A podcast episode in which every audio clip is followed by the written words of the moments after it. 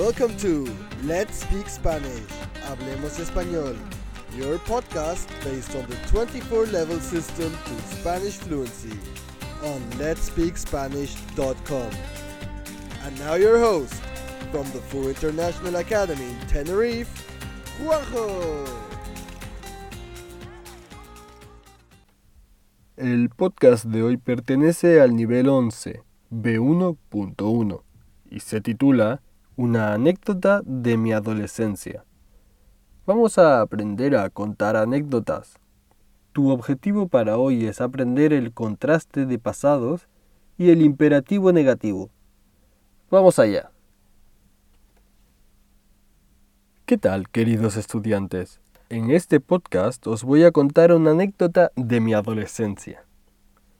Cuando era joven me gustaba mucho montar en bicicleta por las montañas.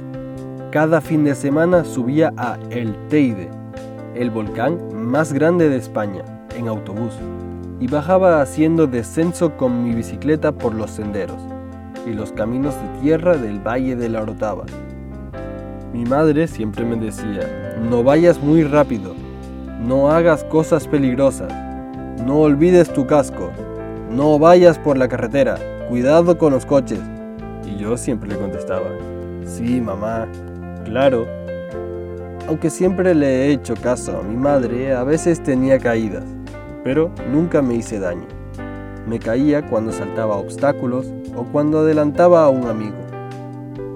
Una vez, un amigo se cayó y levantó mucho polvo. Como no lo vimos, todos chocamos con él y nos caímos. Por suerte, nadie se lastimó. Una vez, cuando llegábamos al puerto de la Cruz, la ciudad donde vivo, intenté subir a una acera para no ir por la carretera y hacerle caso a mi madre. Sin embargo, mi rueda trasera golpeó el borde de la acera y caí de cabeza contra el muro. Menos mal que llevaba un casco. La mala suerte fue que me rompí la mano al ponerla en el suelo con la caída. Cuando estaba en el suelo gritando de dolor, un amigo que pasaba con su coche me vio, paró y me llevó al hospital. Esa fue la última vez que usé mi bicicleta. Contraste de pasados. Escucha los siguientes ejemplos sacados de la grabación. Cuando era joven me gustaba mucho montar en bicicleta por las montañas. Un día, cuando ya llegábamos al puerto de la Cruz, la ciudad donde vivo, intenté subir a una acera para no ir por la carretera y hacer caso a mi madre. Sin embargo, la rueda trasera golpeó el borde de la acera y caí de cabeza contra el muro. Menos mal que llevaba el casco. Pretérito perfecto versus pretérito indefinido. El pretérito perfecto se usa para hablar de acciones pasadas ocurridas en un periodo de tiempo no terminado. Esta mañana, semana, este mes, año, siglo, hoy, etc. Por ejemplo, hoy hemos comido arroz con pollo. Hablar del número de veces que hemos hecho algo. Por ejemplo, he ido a Gran Canaria 10 veces hablar de acciones pasadas sin indicar el momento de su realización. Por ejemplo, aunque siempre he hecho caso a mi madre, con ya y todavía no para preguntar o decir si ha pasado algo antes del momento de hablar, pero no indicamos cuándo. Por ejemplo, ya he hecho los deberes, todavía no he terminado el libro que me dejaste.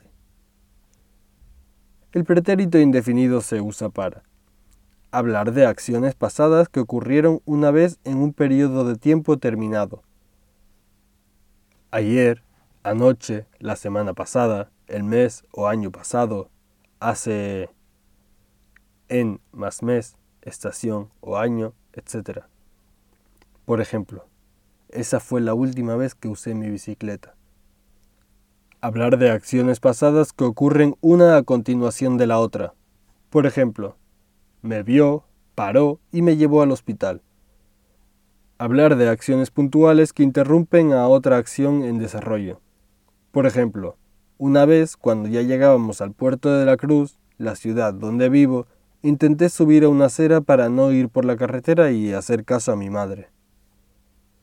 El pretérito imperfecto se usa para hablar de acciones habituales en el pasado. Por ejemplo, cada fin de semana subía al Teide. Hablar de acciones que ocurren de forma simultánea en el pasado. Por ejemplo, mientras él cocinaba, ella ponía la mesa. Describir personas, lugares o cosas en el pasado. Por ejemplo, la casa de mis padres era muy grande y luminosa. Mi abuelo llevaba gafas y tenía el pelo rubio. Hablar de las circunstancias en las que se produjo una acción en el pasado. Explicar cuándo, dónde, por qué y cómo. Por ejemplo, me caía cuando saltaba obstáculos o cuando adelantaba a un amigo. Imperativo negativo. Antes de empezar con la gramática, escucha los siguientes ejemplos sacados de la grabación. No vayas muy rápido. No hagas cosas peligrosas. No olvides tu casco. No vayas por la carretera. Vamos a empezar con la forma de los verbos regulares en imperativo negativo. Con el verbo olvidar. Tú no olvides. Usted no olvide. Vosotros, vosotras, no olvidéis. Ustedes no olviden. Con el verbo leer. Tú no leas. Usted no lea. Vosotros, vosotras, no leáis. Ustedes no lean. Con el verbo aplaudir, tú no aplaudas. Usted no aplauda. Vosotros, vosotras, no aplaudáis. Ustedes no aplaudan. Fíjate en que la forma para usted y ustedes son la misma que las del imperativo afirmativo. Los verbos irregulares, ¿cómo se forman? Con el verbo decir, tú no digas, usted no diga, vosotras, vosotras no digáis, ustedes no digan. Con el verbo venir, tú no vengas, usted no venga, vosotros, vosotras no vengáis, ustedes no vengan. Con el verbo salir, tú no salgas, usted no salga, vosotros, vosotras no salgáis, ustedes no salgan con el verbo tener. Tú no tengas, usted no tenga, vosotros, vosotras no tengáis, ustedes no tengan. Con el verbo hacer. Tú no hagas, usted no haga, vosotros, vosotras no hagáis, ustedes no hagan. Componer. No pongas, no ponga, no pongáis, no pongan. Con ser, no seas, no sea, no seáis, no sean. Y con ir, no vayas, no vaya, no vayáis, no vayan. Atención, con el imperativo negativo los pronombres van delante del verbo. Por ejemplo, no se lo digas a tu madre. No te laves los dientes antes de comer. Lávatelos después.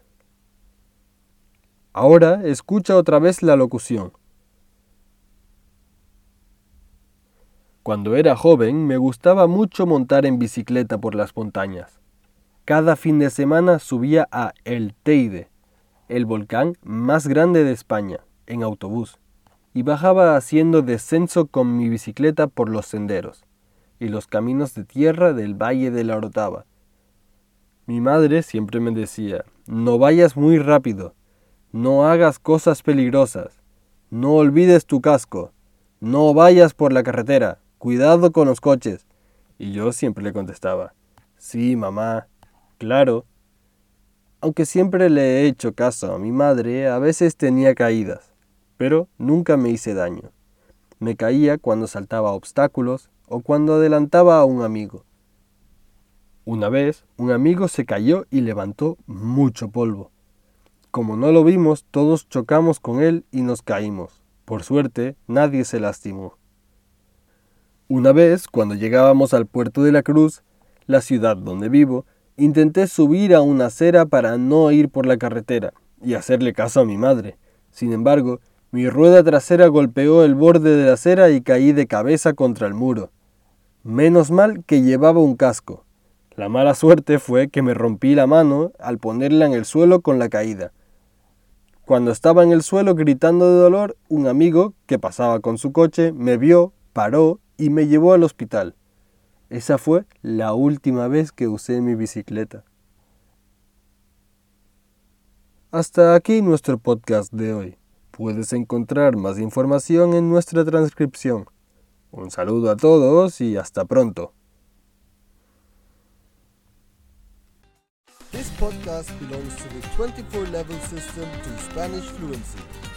To get more information and the full transcript of this episode, head over to our website at letspeakspanish.com. Thank you for listening and hasta la próxima.